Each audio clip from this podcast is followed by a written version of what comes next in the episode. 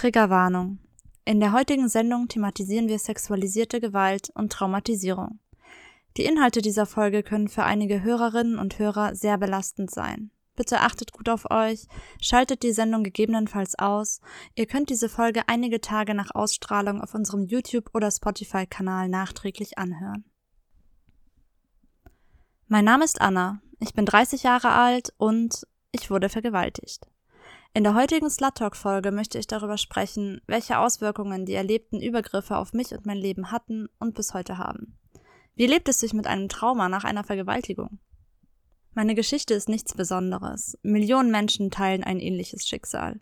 US-Statistiken zufolge wird jede fünfte Frau und einer von 71 Männern im Verlauf ihres Lebens vergewaltigt. Doch trotz MeToo sprechen die wenigsten von uns darüber. Die Gründe für unser Schweigen können total verschieden sein. Vielleicht haben wir noch keine Worte für diese unaussprechliche Tat gefunden, die uns widerfahren ist. Vielleicht vermeiden wir es, über erlebte Übergriffe zu sprechen, weil wir uns schämen oder weil wir es am liebsten totschweigen möchten, bis es nicht mehr da ist. Vielleicht wollen wir von unseren Mitmenschen nicht als schwach oder als Opfer angesehen werden. Vielleicht fürchten wir uns vor den Reaktionen unseres Umfelds, vor Anfeindungen, Schuldzuweisungen, vor entsetzten Blicken, vor betretenem Schweigen, vor Verurteilungen, vor Zweifeln oder vor gut gemeinten Ratschlägen wie das wird schon wieder, hab dich nicht so. Vielleicht hat das Brechen unseres Schweigens aber auch ernsthafte Konsequenzen für uns. Vielleicht begeben wir uns dadurch sogar in Gefahr. Es gibt viele gute Gründe, nicht über erlebte sexualisierte Gewalt zu sprechen. Und auch ich möchte nicht über die Details meiner Vergewaltigung reden. Mein Fokus soll eher darauf liegen, was danach passiert. Wie geht das Leben nach einer Vergewaltigung weiter? Eine kleine Anmerkung zur Terminologie. Ich spreche jetzt hier über uns, als wären Betroffene sexualisierter Gewalt eine homogene Gruppe. Das ist natürlich nicht der Fall. Jeder Mensch und jede Geschichte ist anders. Und so können auch die Auswirkungen, die sexualisierte Gewalt auf das Leben Betroffener hat, völlig unterschiedlich sein. Bitte behaltet das also im Hinterkopf, wenn ihr selbst ähnliche Erfahrungen gemacht habt oder jemanden in eurem Umfeld habt, dem ähnliches widerfahren ist. Meine Empfindungen lassen sich nicht einfach eins zu eins auf alle Betroffenen übertragen. Schon allein bei der Selbstbezeichnung gibt es große Unterschiede. Opfer, Betroffene, Überlebende, ich habe sogar schon mal vom Begriff der Erlebenden gehört. Nicht jeder Mensch, dem sexualisierte Gewalt widerfahren ist, kann sich mit jedem Begriff identifizieren.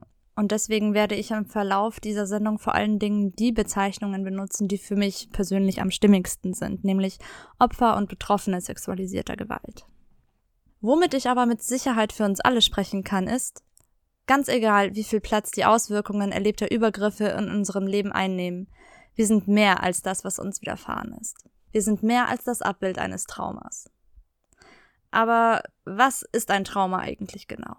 Wenn man über Traumatisierung spricht, ist damit meist die Diagnose posttraumatische Belastungsstörung gemeint, kurz PTBS. Vielleicht kennt ihr ja den ICD-10, das ist eine amtliche Diagnoseklassifikation und darin steht etwas zur posttraumatischen Belastungsstörung, was ich euch gerne im Auszug einfach mal vorlesen möchte.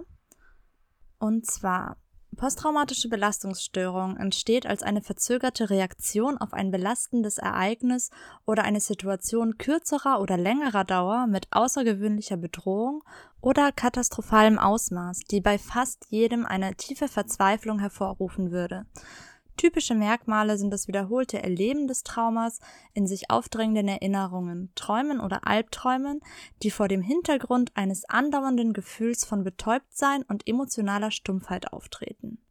Ferner finden sich Gleichgültigkeit gegenüber anderen Menschen, Teilnahmslosigkeit der Umgebung gegenüber, Freudlosigkeit sowie Vermeidung von Aktivitäten und Situationen, die Erinnerungen an das Trauma wachrufen könnten. Meist tritt ein Zustand von vegetativer Übererregtheit mit einer übermäßigen Schreckhaftigkeit und Schlafstörung auf. Angst und Depression sind häufig mit den genannten Symptomen und Merkmalen assoziiert und Suizidgedanken sind nicht selten. Der Beginn folgt dem Trauma mit einer Latenz, die wenige Wochen bis Monate dauern kann. Der Verlauf ist wechselhaft. Das ist jetzt, wie gesagt, nur ein Auszug. Also der ganze Text ist eigentlich noch viel länger, aber er klingt auch so schon sperrig genug. Und wie ich all das als Betroffene erlebe, darüber möchte ich auf jeden Fall später noch zu sprechen kommen. Wichtig ist mir aber auch zunächst anzumerken, dass sexualisierte Gewalt nicht immer zwingend zu einer posttraumatischen Belastungsstörung führen muss, auch wenn dies häufig der Fall sein mag. Es gibt super viele Faktoren, die mit hineinspielen, wenn es darum geht, ob eine Person nach einem Übergriff eine PTBS entwickelt oder nicht. Ähm, so spielt zum Beispiel das Alter des Opfers eine Rolle, die emotionale Nähe zum Täter oder zur Täterin, die Häufigkeit der erlebten Übergriffe sind auch wichtige Faktoren und nicht zu unterschätzen ist die Reaktion des sozialen Umfelds, wenn Betroffene über erlebte Gewalttaten sprechen. Glaubt man dem Opfer, und unterstützt sie, wirkt sich das auch positiv auf den gesundheitlichen Verlauf aus. Wichtig ist auch die Resilienz der Betroffenen, also die psychische Widerstandskraft, die eine wichtige Rolle dabei spielt, ob die betroffene Person auch eine PTBS entwickelt oder nicht. Und das sind jetzt nur einige Faktoren, sind bei weitem nicht alle. Wenn also jemand nach einem Übergriff keine PTBS entwickelt hat, macht es die erlebten Taten keineswegs harmlos oder irgendwie weniger schlimm oder so. Es verdeutlicht lediglich, wie vielfältig die Auswirkungen auf uns als Betroffene sein können. Nicht jeder Mensch, der sexualisierte Gewalt erlebt hat, hat auch automatisch eine PTBS. Und umgekehrt hat auch nicht jeder Mensch, der mit einer posttraumatischen Belastungsstörung diagnostiziert wurde oder mit den Symptomen zu kämpfen hat, auch automatisch sexualisierte Gewalt erlebt. Bitte seid also sehr vorsichtig, wenn ihr Schlussfolgerungen über eure Mitmenschen trefft, die entweder unter PTBS leiden oder sexualisierte Gewalt erlebt haben.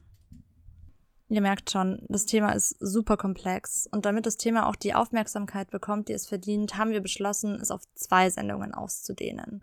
Die heutige Sendung wird sehr persönlich. Es geht hauptsächlich um meine Geschichte und wie mich die erlebten Übergriffe geprägt haben, um Psychotherapie, Panikattacken, Verdrängung, Reaktionen des Umfelds und so weiter und so fort. Und in der kommenden Folge werden wir uns dann mehr mit der rechtlichen Seite auseinandersetzen und ergründen, was auf Betroffene zukommen kann, wenn sie ihre Täterinnen und Täter anzeigen. Da werde ich euch auch ein bisschen was darüber erzählen, wie mein Gerichtsverfahren eigentlich so abgelaufen ist. Ihr habt aber auch die Möglichkeit, jetzt vor der nächsten Folge noch Fragen zu stellen, die wir dann gegebenenfalls auch in der kommenden Sendung beantworten können. Wenn ihr also Fragen zu diesem Thema habt, dann schreibt uns doch einfach eine Nachricht. Ihr könnt uns kontaktieren per E-Mail Schreibt uns an Slutwalk München, München mit OE geschrieben, at googlemail.com oder auf Facebook und Instagram. Dort findet ihr uns, wenn ihr nach Slutwalk München sucht. Wir freuen uns auf jeden Fall auf eure Nachrichten und ich bin schon sehr gespannt auf eure Fragen. So, das war ein sehr langer Disclaimer. Ich finde ihn aber auch nötig, um ehrlich zu sein. Und bevor ich nun zu meiner persönlichen Geschichte komme, möchte ich erstmal einen Song spielen. Wir werden heute allgemein Songs spielen, die mit sexualisierter Gewalt oder Trauma zu tun haben oder beiden. Ich möchte mit einem Song anfangen, den ich in meiner Jugend sehr häufig gehört habe und den ich mit erlebten Übergriffen assoziiert habe. Und obwohl dieser Song von männlichen Künstlern ist, spiele ich jetzt für euch zum Einstieg den Song Rape Me von Nirvana. So, kommen wir jetzt aber nach dem langen Disclaimer endlich zu meiner persönlichen Geschichte. Und ich würde sagen, wir fangen am besten am Ursprung an. Wie ist es zu der Vergewaltigung gekommen? Wie ich schon eingangs gesagt habe, möchte ich nicht über Details sprechen, aber ich finde es trotzdem wichtig, euch zumindest einige Rahmenbedingungen zu geben, damit ihr eine Vorstellung davon bekommt, was mir passiert ist.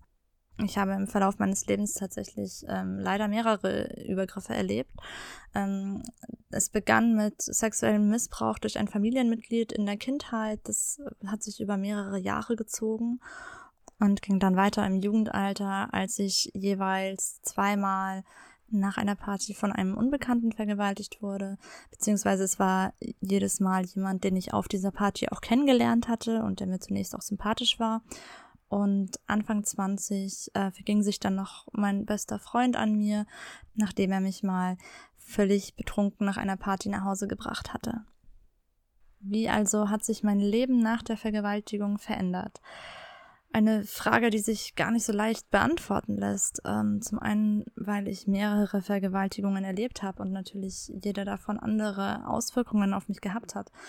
Aber es gibt noch so einen anderen Aspekt, der mich da total beschäftigt, wenn es um diese Frage geht. Und zwar habe ich vor einigen Jahren mal eine Dokumentation gesehen über sexualisierte Gewalt, in dem eine Betroffene gesagt hat, dass sie nach ihrer Vergewaltigung nur noch die leere Hülle ihrer selbst sei.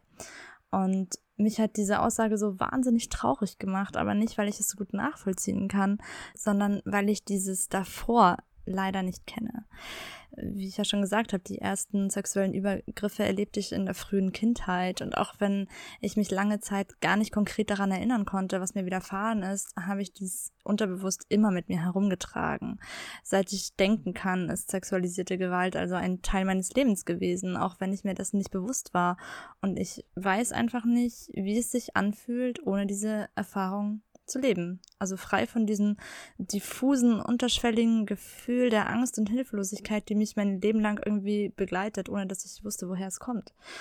Und ich frage mich manchmal, wie ich wohl heute wäre, wenn mein Leben anders verlaufen wäre, wenn ich diese Übergriffe nicht erlebt hätte. Was für ein Mensch wäre ich geworden?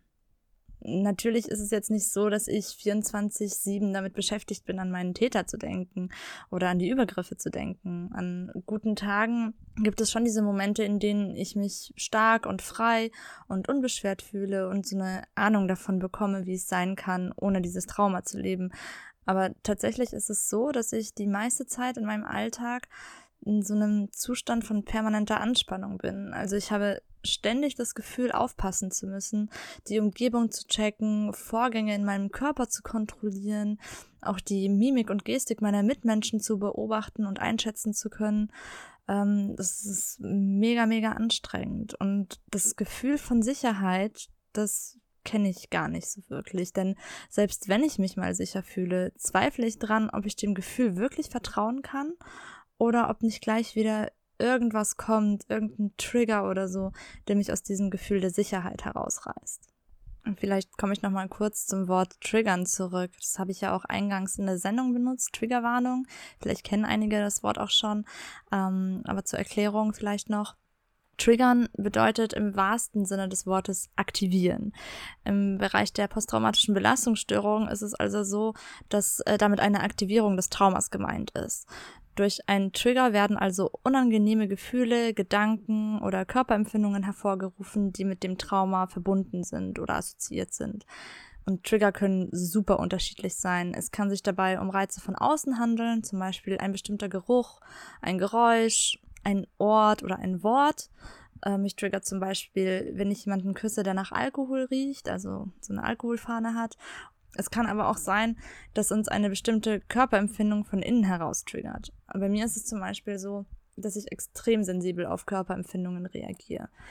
In der Realität sieht es dann so aus, dass mich ein hoher Puls zum Beispiel triggert. Also, weil mich ein schneller Herzschlag an das Gefühl der Angst erinnert. Und jetzt überlegt euch mal, was alles den Puls erhöhen kann. Sport, Aufregung, Wut oder sogar Liebe oder Freude.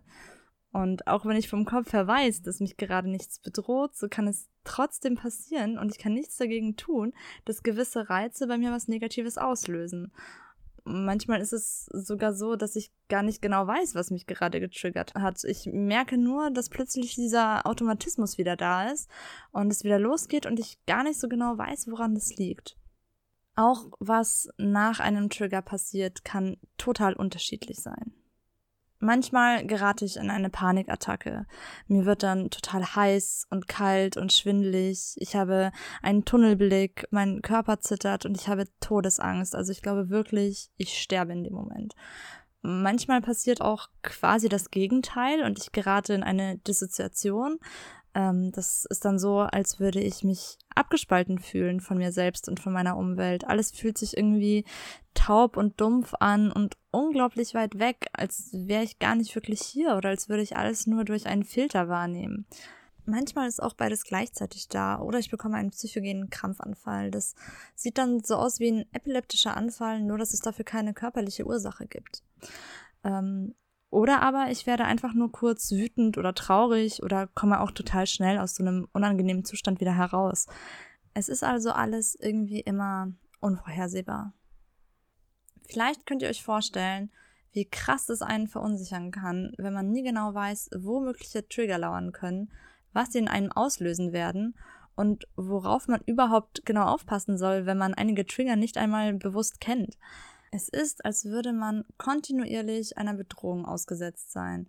Wenn ihr gerne Horrorfilme schaut, kennt ihr bestimmt diese Szenen, in dem eine alltägliche Situation gezeigt wird, welche mit gruseliger Musik hinterlegt wird. Also wir sehen zum Beispiel eine Frau unter der Dusche und sie wäscht sich die Haare und dann hören wir diese düstere, gruselige Musik, die sich dramatisch steigert und wir als ZuschauerInnen wissen sofort, gleich passiert etwas. Und wir wissen auch nicht genau was, aber wir spüren diese Anspannung, bereiten uns innerlich darauf vor, dass gleich was passiert, krallen uns vielleicht sogar ins Kissen rein und genau das ist der Zustand, in dem ich mich eigentlich in einem Großteil der Zeit befinde. Angespannt und allzeit bereit zu kämpfen oder zu fliehen. Als wäre mein Leben ein Horrorfilm, in dem die PTBS Regie führt.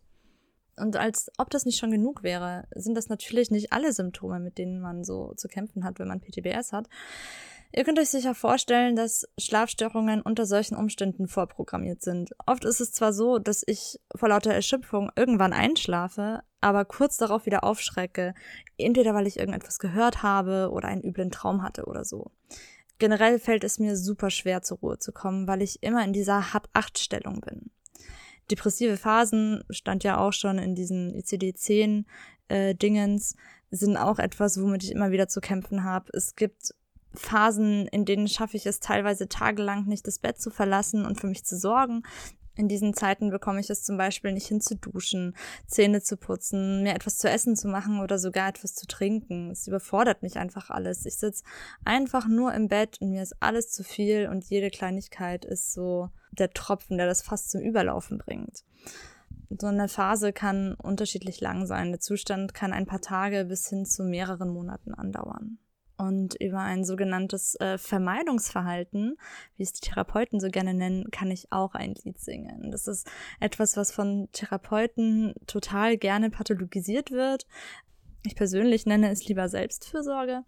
Ähm, denn natürlich bringt sich kein Mensch freiwillig in eine Situation, die mega unangenehm und überwältigend für einen ist, wenn man sich dieser Situation nicht gewachsen fühlt.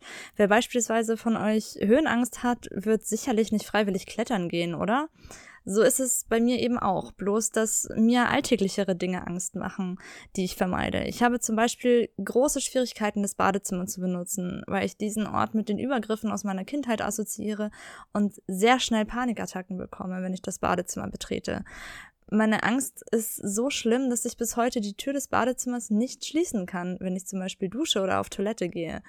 Ich habe mich sogar vor ein paar Jahren in meiner eigenen Wohnung mal eingepinkelt, weil ich es vor lauter Angst nicht geschafft habe, die Toilette zu benutzen. Ich stand im Flur, habe es aber ums Verrecken nicht geschafft, ins Bad zu gehen. Deswegen vermeide ich Situationen, von denen ich weiß, dass ich sie nicht bewältigen kann, ohne mich in einen unerträglichen Zustand, wie zum Beispiel eine Panikattacke zu bringen. Aber das ist noch lange nicht alles. Ich habe auch große Schwierigkeiten, die Wohnung zu verlassen. Alleine komme ich so gut wie gar nicht mehr raus und in Begleitung ist es zurzeit auch schwierig draußen bin ich mit den Eindrücken komplett überfordert. Es ist, als könnte mein Gehirn irgendwie nicht mehr richtig filtern. Einfach alles macht mir Angst. Ob es die Geräusche vorbeifahrender Autos sind, die Gesichter von Passanten oder sonstige Eindrücke. Ich fühle mich die ganze Zeit so, als würde gleich etwas Schlimmes passieren. Ein richtig ätzender und anstrengender Zustand.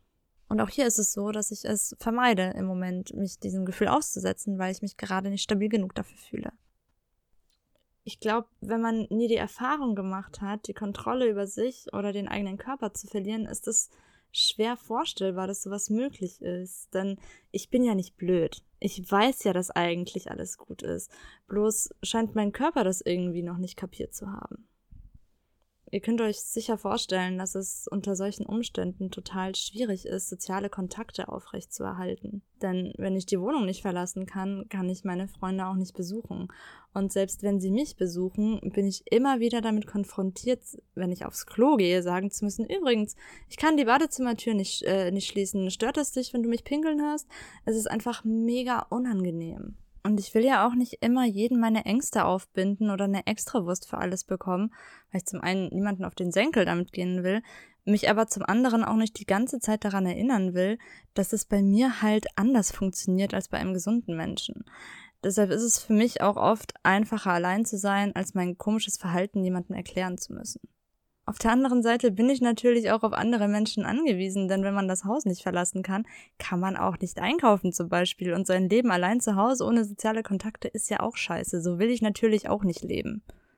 Natürlich ging es mir nicht immer so schlecht wie heute. Es hat immer wieder Phasen in meinem Leben gegeben, in denen ich weniger heftige Symptome hatte. So habe ich es zum Beispiel auch geschafft, mein Abitur zu machen oder mein Studium zu beenden. Seit meinem Abschluss bin ich jedoch arbeitsunfähig. Meine PTBS kommt und geht in Wellen. Dinge, die mir heute total leicht fallen, können morgen schon wieder unmöglich zu bewältigen sein. Ich hatte zum Beispiel trotz meiner Erlebnisse nie Probleme damit, zum Gynäkologen zu gehen. Es gehört jetzt nicht zu meinen Lieblingsbeschäftigungen, aber ich fand es auch nicht wirklich schlimm. Bis ich eines Tages meinen Frauenarzt wechselte und während ich auf dem gynäkologischen Stuhl saß, bemerkte ich plötzlich, dass ich mich irgendwie unwohl fühlte. Und mir wurde plötzlich super heiß, mein Herz schlug mir bis zum Hals und ich hatte das Gefühl, das Bewusstsein zu verlieren. Ich schrie ihn an, er sollte aufhören, flüchtete von dem Stuhl und kauerte mich auf den Boden in der Ecke zusammen, zitterte am ganzen Körper und weinte mehrere Minuten lang, bis ich mich wieder so weit beruhigt hatte, dass ich mich anziehen und aufstehen konnte. Warum das passiert ist, weiß ich bis heute nicht. Aber seit dieser Erfahrung bekomme ich jedes Mal Angstzustände, wenn ich diesen scheiß Stuhl beim Gynäkologen nur sehe. Ich musste jetzt ein Jahr darauf hinarbeiten, dass ich wieder eine Vorsorgeuntersuchung durchführen konnte. Und obwohl ich es geschafft habe, ist es einfach nicht wie vorher, sondern mit super viel Angst und Stress verbunden. Und so plötzlich können Dinge, die bisher völlig unproblematisch gewesen sind, zu einer super großen Herausforderung werden.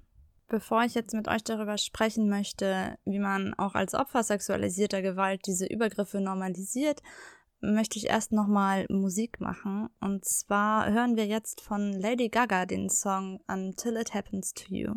Ich hatte ja vorhin gesagt, dass ich zu Beginn mich an einige Übergriffe gar nicht erinnern konnte. Viele von euch werden sich jetzt vielleicht fragen, wie kann es eigentlich sein, dass man sich an ein so krasses Erlebnis wie sexuellen Missbrauch oder eine Vergewaltigung nicht mehr erinnern kann? Wie kann man sowas einfach vergessen? Und ich glaube, das Ding ist, dass man das ja nicht vergisst, sondern man verdrängt das. Und das ist ja nichts, was man bewusst macht, sondern es passiert einfach. Da haben wir nicht so die Kontrolle drüber. Verdrängung ist eigentlich ein total sinnvoller Schutzmechanismus des Gehirns. Denn es schützt uns, indem es quasi sagt, diese Erinnerungen sind zu krass, sie sind zu überwältigend, wir verdrängen das jetzt erstmal. Das bedeutet aber nicht, dass sie komplett weg sind, sie sind nur im Moment nicht mehr abrufbar. Und das bedeutet auch nicht, dass man jetzt einfach so lebt, als sei nichts gewesen. Das gibt's zwar schon auch, dass man wirklich gar nichts merkt, aber meist äußert sich das dann irgendwie an einer anderen Stelle. Bei mir waren es zum Beispiel diese unerklärlichen Panikattacken oder Krampfanfälle, bei denen man einfach nicht wusste, woher das kommt. Und um mit den Symptomen irgendwie umzugehen, habe ich dann angefangen, mich selbst zu verletzen oder Alkohol zu trinken. Aber diese Ursache dafür, also diese Erinnerung an das Trauma, die war einfach nicht so richtig da. Und das macht es auch so super schwer, da irgendwie wieder dran zu kommen. Zum anderen ist es aber auch so, dass sexualisierte Gewalt so normalisiert wird. Denn die Art, wie man aufwächst, ist ja auch irgendwie das, was man als normal empfindet. Ähm, für die einen ist es normal, in einer Großstadt aufzuwachsen oder in einer Großfamilie. Und für mich war es normal, dass ich eben vergewaltigt werde so schlimm sich das anhört, aber das gehörte für mich einfach irgendwie zum Alltag. Und vor allen Dingen, wenn sich das Umfeld so verhält, als wäre das alles total normal, dann nimmt man das ja auch als einfach gegeben an. Vor allen Dingen als Kind, bei dem man ja abhängig von seiner Familie ist, ist man gezwungen, damit umzugehen. Man orientiert sich ja auch irgendwo an seinen Bezugspersonen und denkt, naja, die würden schon durchdrehen, wenn irgendwas falsch wäre, also gehört es wohl dazu. Ich habe aber auch das Gefühl, dass so eine Normalisierung in unserer Gesellschaft auftritt. Und das ist ja irgendwie so paradox, weil wenn ich jetzt eine Umfrage starten würde, ob Vergewaltigung okay ist, würden wahrscheinlich die meisten sagen, nein, Vergewaltigung ist ein furchtbares, schreckliches Verbrechen. Aber es scheint trotzdem irgendwie so einen Konsens in der Gesellschaft zu geben, eine, das ist halt so Mentalität. Es ist fast so, als gäbe es dieses ungeschriebene Gesetz, dass man, obwohl Vergewaltigung von allen aufs Schärfste verurteilt wird, unter bestimmten Umständen damit rechnen muss, dass sowas passiert. Zum Beispiel, wenn man betrunken ist, sich aufreizend angezogen hat, nachts allein unterwegs war und so weiter und so fort. Als wäre das irgendwie so ein Naturgesetz. Als würde es darum gehen, dass ein böser Gepard ein kleines, niedliches Gazellenbaby tötet. Das ist zwar schrecklich, aber so läuft das nun mal. So kommt es mir irgendwie vor. Und wenn man unter bestimmten Umständen vergewaltigt wurde, dann ist es halt auch so. Warum wunderst du dich da? Und so war das eben auch bei mir. Ich erinnere mich da an eine prekäre Situation aus meiner Jugend. Und das ist jetzt keine Geschichte über eine Vergewaltigung, die mir passiert ist, sondern einfach nur über eine ätzende Situation. Und zwar, ich war 19 oder 20 Jahre alt, Single und hatte so einen festen Freundeskreis, mit dem ich super viel gefeiert habe zu der Zeit. Und eines Abends fand bei einem Kumpel von mir eine Party bei ihm zu Hause statt, in seinem Partykeller. Und dieser Kumpel war ein Typ, mit dem ich immer mal wieder ein bisschen geflirtet habe, den ich auch irgendwie gut fand, aber er hatte eine Freundin, deshalb war das auch immer ein No-Go. Aber wir hatten schon so ein Running Gag miteinander, dass wenn wir beide mal Single sind, dann ähm, fangen wir was miteinander an. Naja, jedenfalls war ich auf dieser Party mit all meinen Freunden. Ich kannte wirklich jeden, der da anwesend war. Die ganze Clique war dort und habe mich übelst abgeschossen. Ich kann mich auch an kaum mehr was erinnern, nur noch daran, dass es super lustig war. Ich muss dann irgendwann auf dem Sofa eingeschlafen sein, denn ich bin irgendwann auf dieser Couch aufgewacht. Es war mitten in der Nacht und es war niemand mehr da, außer der Gastgeber, also der Kumpel, den ich ganz gut fand, und noch ein anderer Freund.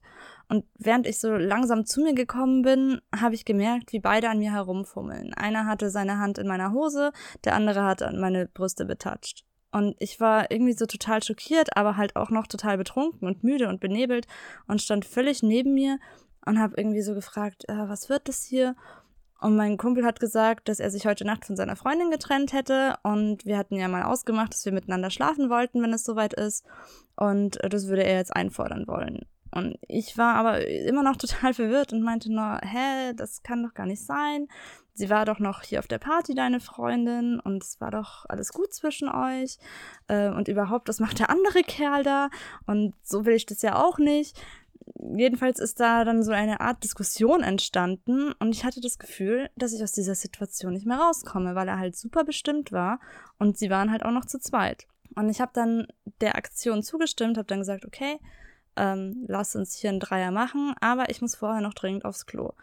Und mein Kumpel hat dann äh, darauf bestanden, dass ich ihn küsse, bevor er mich auf Toilette, Toilette lässt, was ich dann auch gemacht habe, weil ich wusste, dass er mich anders einfach nicht gehen lässt. Und dann bin ich aus diesem Raum gegangen, bin aber nicht aufs Klo gegangen, sondern direkt raus, habe mir ein Taxi gerufen und bin nach Hause gefahren. Und das Komische an dieser Situation war, klar war das irgendwie unangenehm für mich, aber trotzdem war es irgendwie total normal. So nach dem Motto, ja, was hast du denn erwartet? Und außerdem, es war ja nichts Schlimmes passiert. Ich habe da auch gar nicht so viel drüber nachgedacht. Mein Leben und auch meine Freundschaften gingen einfach ganz normal weiter, als sei nichts passiert. Und erst jetzt, wenn ich im Nachhinein daran denke, wie ich mich da gefühlt habe und was da eigentlich passiert ist und was das für eine beschissene Aktion war, finde ich es mega krass. Aber es hat super lange gedauert, bis ich mir das eingestehen konnte, dass das nicht okay war, was da passiert ist.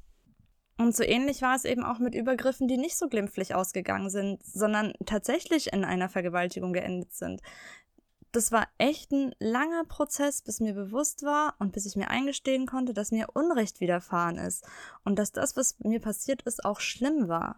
Vor allem, weil so eine Erkenntnis ja auch neue Herausforderungen mit sich bringt. Ich dachte ja immer, wenn ich es mal schaffe einzusehen, dass das, was passiert ist, nicht meine Schuld war und nicht richtig war, geht's mir besser. Aber dem war gar nicht so. Denn solange ich denke, ich hätte etwas tun können, um die Übergriffe zu verhindern, solange hatte ich auch das Gefühl, Kontrolle darüber zu haben, was geschieht. Denn in dem Fall hätte ich mich ja einfach nur falsch verhalten, könnte aber beim nächsten Mal etwas anderes machen und wenn ich sozusagen die Formel gefunden hätte, bräuchte ich mir nie wieder Gedanken darüber machen, dass mir sowas nochmal passieren könnte, sondern wäre auf Ewigkeit in Sicherheit. Wenn ich aber einsehe, dass es nichts gibt, was ich hätte tun können, bedeutet das gleichzeitig, sich eingestehen zu müssen, dass ich in der Situation hilflos war. Und dass das rein theoretisch nochmal passieren kann, weil ich ja nichts dagegen tun kann, um das zu verhindern. Und das macht verdammt Angst, denn damit ist ja die ganze Sicherheitsillusion zerstört, die man sich so lange aufgebaut hat. Und manchmal schleicht sich da auch dieser Gedanke ein, ich hätte ja was dagegen tun können. Wenn wir mal bei dem Beispiel der Homeparty bleiben, ich hätte mich ja nicht so abschießen brauchen. Ich hätte ja auch einfach nach Hause gehen können, bevor es eskaliert ist. Ich hätte ja auch erst gar nicht hingehen brauchen. Hätte, hätte Fahrradkette.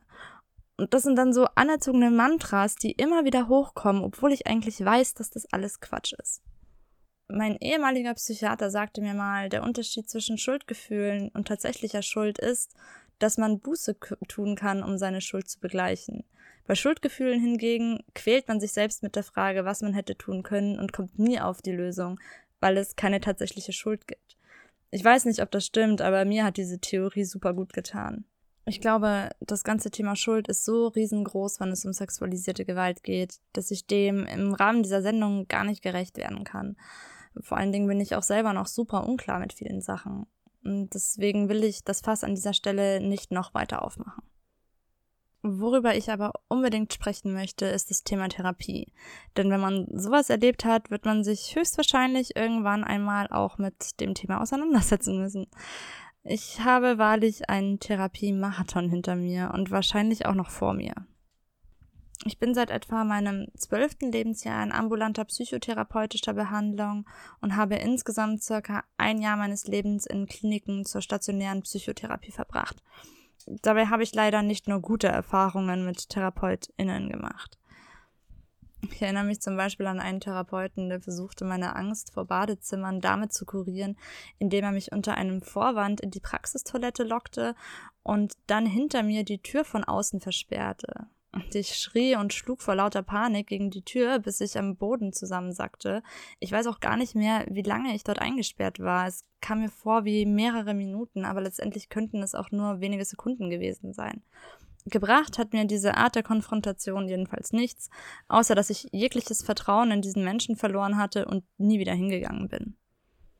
Ein anderes Mal habe ich eine Therapeutin aufgesucht, nachdem ich mit 14 Jahren nach einer Party von einem Unbekannten vergewaltigt wurde.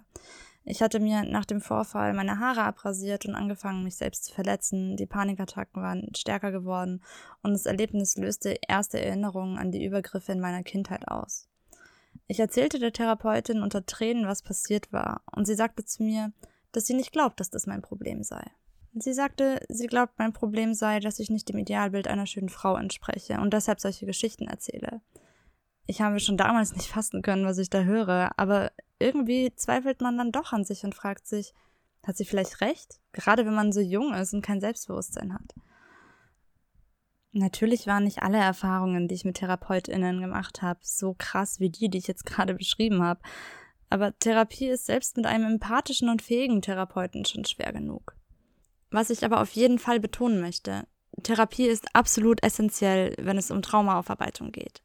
Wenn ihr sexualisierte Gewalt erlebt habt oder aus irgendwelchen anderen Gründen das Gefühl habt, dass ihr Hilfe braucht oder etwas aufarbeiten möchtet, ist der Weg zum Therapeuten auf jeden Fall ein wichtiger und richtiger Schritt. Und ich möchte euch auf jeden Fall trotz aller Hindernisse dazu ermutigen, diesen Weg zu gehen. Ich habe mittlerweile eine tolle Therapeutin gefunden, bei der ich mich wirklich wohl und verstanden fühle und Fortschritte mache. Was während einer Psychotherapie so passiert, erzähle ich euch gleich. Aber vorher möchte ich nochmal Musik machen. Und zwar gibt es jetzt Demi Lovato mit ihrem Song Warrior. Geeignete TherapeutInnen zu finden kann super lange dauern. Vor allen Dingen, wenn man wie ich zu Beginn noch gar nicht genau weiß, warum es einem so schlecht geht. Und selbst wenn man es weiß, heißt es ja nicht, dass man darüber sprechen will. Schon gar nicht mit einer fremden Person. Um einen Therapeuten oder eine Therapeutin zu finden, die zu einem passt, muss man unter Umständen einige Erstgespräche mit mehreren Therapeutinnen führen. Es muss ja auch menschlich passen, damit man sich öffnen kann dann ist es natürlich wichtig, dass sich der oder die Behandelnde auch mit dem Thema Trauma auskennt, denn PTBS ist ein extrem komplexes Gebiet, dem sich nicht einfach jeder x-beliebige Therapeut annehmen kann. Ich wurde sogar schon einmal von einer erfahrenen Traumatherapeutin abgelehnt, weil sie mein Krankheitsbild als zu komplex erachtete und sich selbst die Behandlung nicht zutraute. Dann gibt es natürlich noch das Problem der verfügbaren Therapieplätze. Es gibt ohnehin schon wenig zugelassene Traumatherapeuten. Hinzu kommt, dass Traumatherapie oft sehr langwierig ist und somit seltener Plätze frei werden. Wartezeiten von sechs bis zwölf Monaten auf einen ambulanten Therapieplatz sind daher keine Seltenheit. Es ist mega frustrierend, von Praxis zu Praxis zu laufen, sich immer wieder aufs Neue zu öffnen, nur um dann entweder abgelehnt oder auf später vertröstet zu werden oder festzustellen, dass es menschlich einfach nicht passt. Ich habe zuletzt vor etwa zwei Jahren nach einem neuen ambulanten Therapieplatz gesucht und im Verlauf dieser Suche hatte ich Vorgespräche bei zwei Vermittlungsstellen und etwa acht verschiedenen Therapeuten. Ich musste also innerhalb weniger Wochen zehn verschiedenen wildfremden Menschen meine Lebensgeschichte erzählen. Und als ob das noch nicht genug wäre, bei so einem Vorgespräch liegt der Fokus ja auch auf den belastenden Ereignissen im Leben. Man erzählt also immer und immer wieder, was im Leben scheiße gelaufen ist. Und spätestens nach dem dritten Gespräch will man sich dann wirklich die Kugel geben, weil man das Gefühl hat, dass es nichts Positives gibt, was einem passiert ist. Außerdem dauert es oft Jahre, bis PTBS auch als solche diagnostiziert wird. Das liegt daran, dass die Symptome auch auf andere Krankheitsbilder passen. Als ich mit 18 Jahren zum ersten Mal stationär in einer psychosomatischen Klinik war, wurde bei mir auch zunächst eine Borderline-Persönlichkeitsstörung diagnostiziert und so wurde ich auch daraufhin behandelt und das Trauma komplett außer Acht gelassen und das, obwohl ich von den Übergriffen erzählt habe. Doch selbst wenn dann mal alles passt, wenn man jemanden gefunden hat, bei dem es gut funktioniert und der auch die Qualifikation hat und sich alles gut anfühlt, dann gibt es noch das gute alte Gesundheitssystem in Form von Krankenkassen, was uns Betroffenen einen Strich durch die Rechnung machen kann. Denn Psychotherapie muss ja auch bezahlt werden. Ich bin im Laufe meiner Therapiekarriere auf viele Hindernisse gestoßen, was die Kostenübernahme von Psychotherapie angeht. Aber was ich am wenigsten nachvollziehen kann, ist der kurze Bewilligungszeitraum von Psychotherapie. Bei einer tiefen psychologischen Langzeittherapie werden in der Regel maximal etwa 120 Stunden Psychotherapie bewilligt. Bei einer Stunde Therapie in der Woche sind das etwas über zwei Jahre Therapie, die man dann machen kann. Das klingt jetzt erstmal nach viel, ist es aber gar nicht, wenn man bedenkt, wie so eine Traumatherapie abläuft. Zunächst muss man ja erstmal Vertrauen zu seinem Therapeuten oder seiner Therapeutin aufbauen, damit man sich auch traut, seinem Gegenüber alle Aspekte zu zeigen, so unangenehm sie einem auch sein mögen. Allein das hat bei mir schon mehrere Monate gedauert, bis ich mal kapiert habe, dass meine Therapeutin mich nicht verurteilt. Dann geht es meistens an die Stabilisierung. Heißt, man versucht Strategien zu entwickeln, um mit den aktuellen Symptomen gut umgehen zu können, bevor man sich bereit fühlt, sich auch inhaltlich mit dem Trauma auseinanderzusetzen. Wie lange das dauert, weiß ich nicht. Ich bin jetzt nach 15 Jahren Psychotherapie immer noch in dieser Phase. Wenn man diese Phase jedoch hinter sich hat, sollte es rein theoretisch an die Traumakonfrontation und die Integration gehen, also die Auseinandersetzung mit dem Trauma und dem Verarbeiten der traumatischen Erinnerungen. Und das alles in etwas über zwei Jahren? Völlig utopisch. Was passiert aber, wenn die 120 Stunden aufgebraucht sind?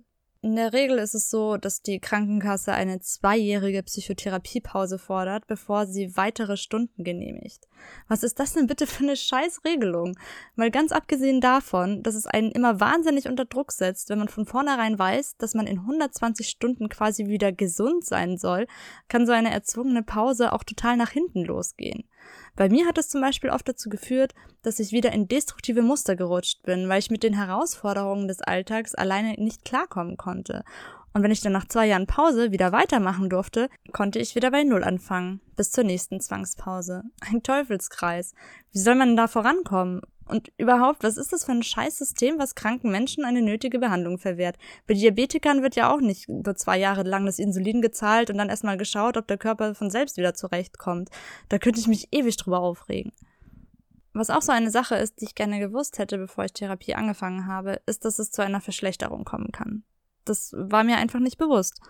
Therapie zu machen ist etwa so wie die Wohnung auszumisten. Man holt den ganzen alten Kram aus den Schränken raus und sieht dann das ganze Ausmaß des Chaos, was auf einen zukommt. Überall liegt alles rum und man fragt sich, warum man überhaupt mit dem Aufräumen angefangen hat. Weil es jetzt noch schlimmer aussieht als zuvor. Und dann wühlt man in der Scheiße und sortiert und hat das Gefühl, dass man nie fertig wird, bis man irgendwann mal wieder einen Platz für die Dinge gefunden hat und sie einordnen und abstellen kann. Vielleicht sehnt man sich während dem ganzen Prozess auch irgendwann mal wieder nach dem Ursprungszustand, denn selbst wenn es scheiße war, man hatte sich ja irgendwie damit arrangiert und damit leben gelernt und zumindest kannte man sich aus. So geht es mir auch. Auf der einen Seite habe ich schon super viel erreicht. Ich habe mich seit Jahren nicht mehr selbst verletzt. Ich trinke keinen Alkohol mehr und nehme auch sonst keine Drogen mehr. Ein Riesenschritt und ein krass großer Erfolg. Seit meiner Abstinenz sind aber meine Angstzustände schlimmer geworden. So schlimm, dass ich nicht mehr arbeitsfähig bin und kaum mehr die Wohnung verlassen kann und somit auch nicht selbstständig leben kann. Tolle Wurst. Die ganzen Mechanismen, so destruktiv sie auch waren, die haben mir geholfen, mich so weit zu stabilisieren, dass ich im Alltag funktionieren kann. Und wenn man die dann mal aufgibt, dann reißen die ein Riesenloch rein und man muss erstmal lernen, ohne diese Stabilisierung zu leben und sich etwas Neues aufbauen was ähnlich gut funktioniert. Und bis jetzt habe ich leider noch keinen angemessenen Ersatz für Selbstverletzung und Alkoholmissbrauch gefunden. Und da fragt man sich dann halt auch irgendwann, ob sich das gelohnt hat, so dafür zu kämpfen, wenn es einem danach fast schon schlechter geht als zuvor. Das macht es auch echt schwer, stolz drauf zu sein, was man bisher erreicht hat. Nichtsdestotrotz möchte ich euch nochmal dazu ermutigen, eure Geschichte mit Hilfe einer Therapie aufzuarbeiten. So schwer der Weg auch sein mag, ich bin überzeugt, dass sich das Kämpfen lohnt. Am Ende wird alles gut. Und wenn es nicht gut ist, dann ist es noch nicht das Ende. Wie geht man jetzt also am besten mit Menschen um, die traumatisiert sind oder die sexualisierte Gewalt erlebt haben? Es gibt da kein Patentrezept. Am besten können euch die Betroffenen selbst sagen, was sie gerade brauchen. Das ist von Mensch zu Mensch anders und kann auch von Tag zu Tag völlig unterschiedlich sein. Es gibt Tage, an denen will ich darüber reden. Es gibt aber auch Tage, an denen will ich einfach nur schweigen. Manchmal will ich weinen, ohne sprechen zu müssen oder einfach nur bemitleidet und betütelt werden. Und auch das ist völlig okay. Und manchmal spielt all das, was ich erlebt habe, gar keine Rolle für mich und ich will einfach nur nicht dran erinnert werden. Es gibt aber drei Dinge, die ich gerne allen Angehörigen auf den Weg geben möchte, weil ich mir gewünscht hätte, dass meine Bezugspersonen dies gewusst hätten. Erstens, nimmt Betroffene ernst. Mir ist es vor allem in Liebesbeziehungen häufig passiert, dass mein Partner Gefühle wie Wut als Symptom meiner Erkrankung gesehen hat und es abgetan hat mit Sätzen wie, ja, das ist jetzt wieder deine PTBS, die da hochkommt. Sowas ist absolut uncool. Zweitens. Akzeptiert die Grenzen von Betroffenen. Wir wissen meist ganz genau, was uns gut tut und was nicht. Doch manchmal fühlen wir uns unter Druck gesetzt und tun Dinge, die uns zu viel sind. Nein heißt Nein, nicht nur wenn es um Sex geht, sondern in allen anderen Dingen auch. Und drittens, macht keine Witze über sexualisierte Gewalt. Rape-Jokes sind einfach nur scheiße. Aber genauso verletzend ist es, Menschen absichtlich zu triggern, um sie zum Spaß zu erschrecken. Die Vergewaltigung eurer Mitmenschen ist nicht zu eurer Belustigung da. Manche Menschen scheinen da auch irgendwie verwirrt zu sein, da es viele Betroffene gibt, mich eingeschlossen, die Witze über ihre Vergewaltigung machen, um besser damit klarzukommen. Wie so oft gilt, wenn es um Humor geht, auch hier der Kontext. Wer macht den Witz und über wen wird gelacht? Ich glaube, wir sollten dieses Thema in einer gesonderten Sendung noch einmal genauer unter die Lupe nehmen. Wir sind jetzt aber auch so langsam am Ende unserer heutigen Folge. Eine letzte Anekdote möchte ich noch mit euch teilen. Es überrascht mich immer wieder aufs Neue, was passiert, wenn ich über erlebte Übergriffe spreche. Ich gehe ja sehr bewusst, sehr offen mit diesem Thema um, da es mich nun mal in meinem Alltag sehr stark einschränkt und mich die Menschen, mit denen ich so zu tun habe, auch besser verstehen können, warum ich mich so seltsam verhalte. Wisst ihr, was mir die meisten Frauen entgegnen, wenn ich ihnen davon erzähle? Sie sagen, mir ist sowas auch schon mal passiert. Es ist echt erstaunlich, wie oft ich diesen Satz gehört habe, seit ich offen darüber spreche. Und zwar auch von Menschen, von denen ich es nie erwartet habe. Von Freundinnen, die ich jahrelang kannte und von denen ich nie gewusst habe, dass sie sowas mit sich herumtragen. Oder auch Menschen, die ich gerade erst kennengelernt habe, wie zum Beispiel die Mutter eines neuen Partners, die plötzlich beim Kennenlerntreffen zum ersten Mal vor ihrer Familie erzählt, dass sie vor zwei Jahrzehnten von einem Freund der Familie vergewaltigt wurde. Das ist wirklich passiert. Wenn euch ebenfalls sexualisierte Gewalt widerfahren ist und ihr darüber sprechen wollt, möchte ich euch einige Stellen zur Hand geben, an die ihr euch wenden könnt. Ich persönlich bin ja großer Fan vom Frauennotruf München. Wir haben auch letztes Jahr ein Interview mit der Psychologin dort gemacht. Ich verlinke euch die Folge einfach mal auf YouTube, falls ihr die noch nicht kennt, und auch die Homepage vom Frauennotruf. Googelt auf alle Fälle mal nach Frauennotruf München, die machen wirklich eine mega gute Arbeit. Es gibt in München aber auch noch andere Organisationen, wie zum Beispiel die IMMA, die IMMA oder den Weißen Ring oder auch Wildwasser e.V. Auch die verlinke ich euch mal in YouTube. Es gibt bestimmt noch einige mehr, die ich jetzt vergessen habe. Wenn euch noch welche einfallen, schreibt es uns gerne in die Kommentare auf YouTube oder auf Facebook. Brennen euch denn noch Fragen auf der Seele? Wir beantworten sie gerne in der kommenden Sendung. Die läuft am Donnerstag, den 27.02. um 21 Uhr auf Radio Lora 92.4 und wird auch einige Tage später auf YouTube und Spotify verfügbar sein. Wenn ihr Fragen habt, schickt uns gerne eine Nachricht an Slutwalk München, München mit UE geschrieben, at googlemail.com oder auf Facebook oder Instagram. Dort findet ihr uns, wenn ihr nach Slutwalk München sucht. In der kommenden Folge werden wir dann darüber sprechen, was bei einem Gerichtsverfahren auf Opfer sexualisierter Gewalt zukommt und natürlich eure Fragen beantworten. Außerdem haben wir, wie schon erwähnt, jetzt ganz neu einen Spotify-Kanal unter dem Namen Slut Talk. Folgt uns da und verpasst keine Folge von uns und hört euch vor allem auch gerne die vorherigen Sendungen von uns an. Wir hören uns dann im Februar. Ich bedanke mich fürs Zuhören und bis zum nächsten Mal beim Slut Talk, dem Podcast für Liebe, Sex und Widerstand.